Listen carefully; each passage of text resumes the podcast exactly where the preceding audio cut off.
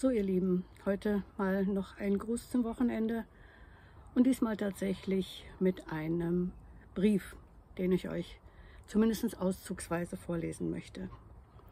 Da schreibt der Schreiber an den Empfänger, das eine sollst du noch wissen. In diesen letzten Tagen werden schlimme Zeiten auf uns zukommen. Die Menschen werden nur sich selbst und ihr Geld lieben. Sie werden überheblich und anmaßend sein.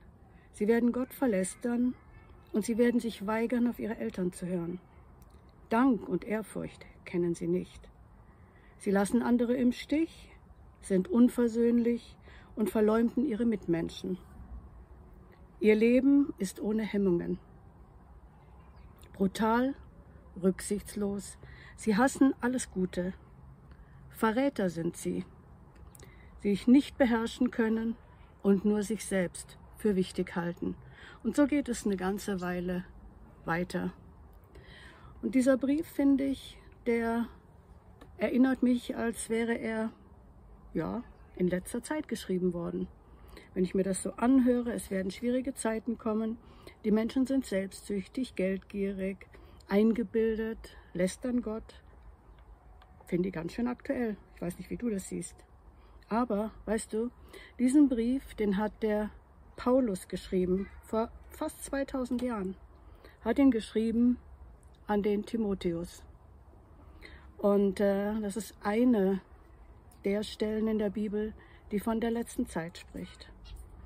Und ähm, dann im Lukas-Evangelium, im Matthäus-Evangelium, aber auch im Alten Testament, im Buch Daniel, findest du einiges, was angekündigt wird in den letzten Zeiten.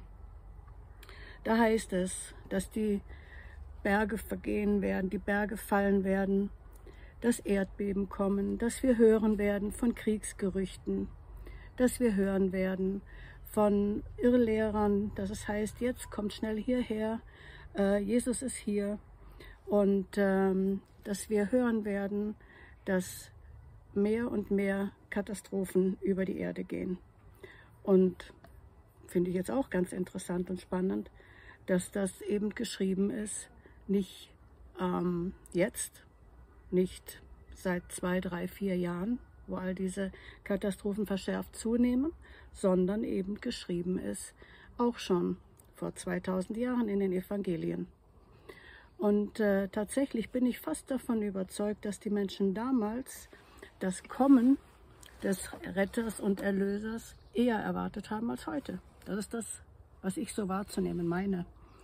Interessant finde ich, weil die Fragen so oft aufkommen, ja, was sollen wir denn machen und äh, was ist dran und wie können wir uns verhalten und ist das jetzt schon die letzte Zeit?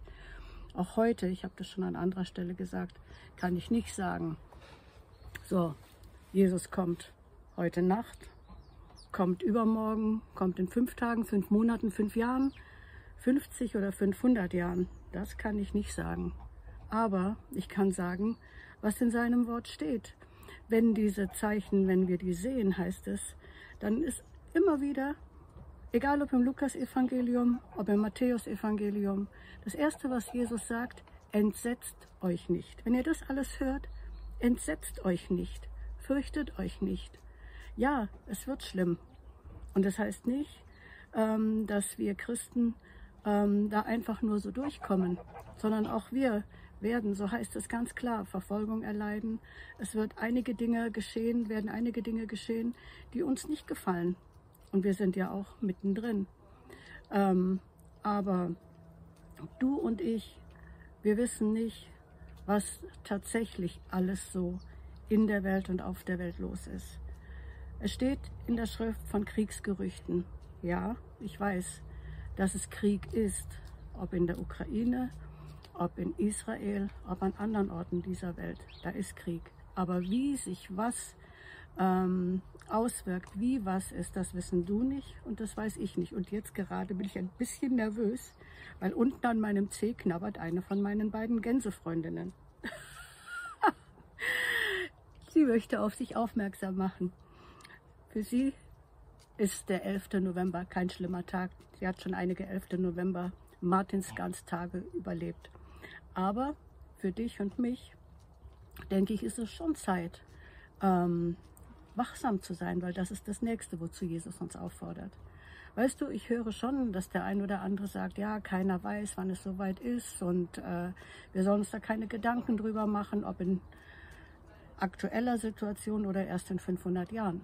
Stimmt, wir müssen uns nicht Gedanken machen, wann was ist, aber Jesus selber fordert uns auf, wachsam zu sein, wachsam und uns genau nicht von den Sorgen der Welt mitreißen zu lassen, weil das ist genau das, was der Teufel möchte. Ähm, von all den Nöten, die gerade über die Welt gehen, die können uns so bedrücken, die können uns so fertig machen, dass keiner von uns mehr Hoffnung hat. Dass wir niedergeschlagen durch die Welt laufen und resignieren, Resignation ausstrahlen. Und dann hat der Feind auf ganzer Linie gesiegt, weil das ist ja das, was er möchte. Durch all diese Nachrichten, die auf uns einprasseln und die sicher ähm, einen großen Teil Wahrheit haben, aber auch einen mindestens so großen Teil Unwahrheit, ähm, uns abzubringen von dem, was eigentlich unser Job ist, wachsam zu sein, zu beten dafür, dass ähm, wir uns eben nicht von den Sorgen der Welt mitreißen lassen, dass wir nicht auf Irrlehrer reinfallen, dass wenn wir fliehen müssen, das nicht in einem Winter geschehen muss, so steht es im Matthäusevangelium, ähm, gerade auch für Schwangere zu beten und so viele andere Dinge stehen drin, die wir tun sollen. Und dazu möchte ich dich und mich ermutigen. Aber immer auch mit diesem Blick, dieser erste Satz, erschreckt nicht erschreckt nicht, entsetzt euch nicht, sagt Jesus.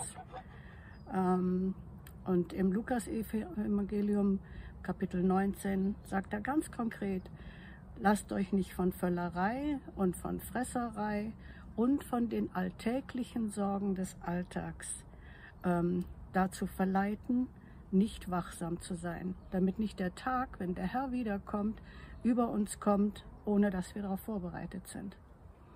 Und äh, so würde ich sagen, die Zeichen der Zeit sind rasant. Es steht an anderer Stelle, die, die Welt liegt in Wehen. Und auch das empfinde ich persönlich ganz arg. Für mich sind das Presswehen. Wenn du eine Frau bist und schon ein Kind geboren hast, dann weißt du, wie das ist. Die Abstände zwischen den einzelnen Wehen werden immer kürzer, bis zuletzt die Presswehen kommen und dann am Ende hervorkommt, worauf du mit Freuden gewartet hast, nämlich dein Kind. Und so ähnlich vergleicht die Schrift es. Die Erde, die ganze Schöpfung liegt in Wehen und hofft auf das Wiederkommen Jesu. Und das wird geschehen. Und deswegen sind auch wir dazu aufgerufen, diese Zeit zu erwarten, und zwar mit erhobenem Haupt. Du und ich, wir sollen uns nicht von den Nachrichten, die rund um uns geschehen, dazu verleiten lassen, mit gesenktem Kopf, mit, mit hängenden Schultern äh, durch die Welt zu laufen, sondern du und ich sind gefragt, erhobenen Hauptes durch die Welt zu gehen, damit andere Menschen an dir und an mir sehen, es gibt Hoffnung und äh, dass sie neugierig werden auf den, der da wiederkommt. Das ist das, was die Bibel verspricht. Und auf den, zu dem wir, die wir an ihn glauben, gehen. Und auch da wieder der Punkt, den ich immer wieder mal gerne anspreche. Ähm, wenn ich mit meinem Glauben nicht recht haben sollte, habe ich nichts verloren, habe ich ein wunderbares Leben gehabt. Aber habe ich recht und du hast dich nicht für Jesus entschieden, der da wiederkommt und ähm, bist somit nicht in diesem in dieser Gruppe Menschen, die die Ewigkeit mit ihm erleben dürfen, dann hast du ein ganz großes Problem und das ist das, was ich dir nicht wünsche. Weder an einem Freitag, den 13., den wir heute haben, noch an irgendeinem anderen Tag. Ich wünsche mir, dass ich dir im Himmel begegnen darf. Und weißt du was? Die Gans zupft an mir. Die sagt, gleich sind die zehn Minuten rum, du musst aufhören. und da höre ich drauf. Gell? Und du hörst drauf, entsetz dich nicht, fürchte dich nicht, sei wachsam. Das ist der Aufruf heute. Okay? Wende dich an den, der dich durchbringt. Ciao.